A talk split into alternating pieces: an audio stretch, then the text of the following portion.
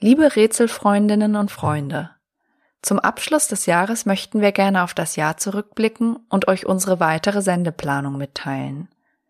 Im vergangenen Jahr sind 17 reguläre Folgen erschienen, mit einer Spielzeit von circa 11 Stunden. Wir haben uns mit Fallgeschichten in unserer Serie Tales of Therapy beschäftigt, in unserer Rätselreihe unter anderem mit Suchterkrankungen, Neid, Paardynamiken, Anorexie oder Histrionie. Die Rätsel des Unbewussten zählten im letzten Jahr zu den zehn meistgehörten Wissenschaftspodcasts und zu den 100 meistgehörten Podcasts überhaupt im deutschsprachigen Raum.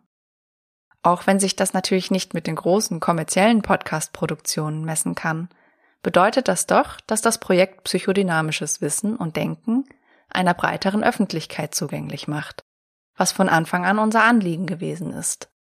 Wir danken allen sehr für die treue Hörerschaft, die diese Verbreitung ermöglicht hat und die vielen Rückmeldungen, auch wenn wir es nicht immer schaffen, auf alle Nachrichten zu antworten.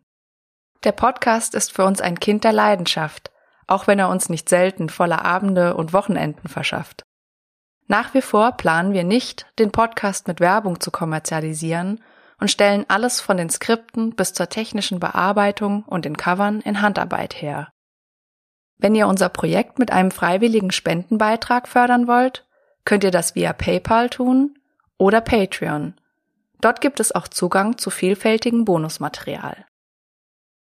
Wie geht es im nächsten Jahr weiter?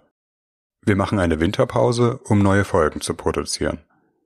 Zugleich werden wir zur Überbrückung, wie in der letzten Pause, Bonusfolgen auf Patreon hochladen, unter anderem zur Psychoanalyse und Farbpsychologie. Wir werden dazu noch einmal eine Ankündigung machen. Ab dem 18. Februar sind wir dann wieder aus der Pause zurück. Wir planen neue Fallgeschichten für die Tales of Therapy, unter anderem zur Schizophrenie und zur Prüfungsangst. In unserer regulären Reihe wollen wir unter anderem Folgen zur Psychoanalyse der Gewalt, Ambiguitätstoleranz, Agieren oder Schizoidie veröffentlichen.